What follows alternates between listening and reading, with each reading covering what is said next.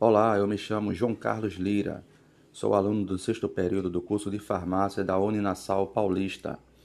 Desta feita vamos falar sobre a destilação simples, que é, na sua administração consiste no processo de separação de uma mistura.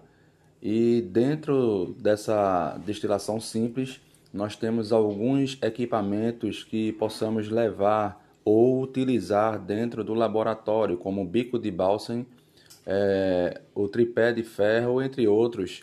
E também é, temos o balão de destilação, que é um componente que é utilizado em laboratório com o principal objetivo de conter algum líquido ou mistura, que será levado à ebulição para que o componente mais volátil seja completamente vaporizado e posteriormente destilado.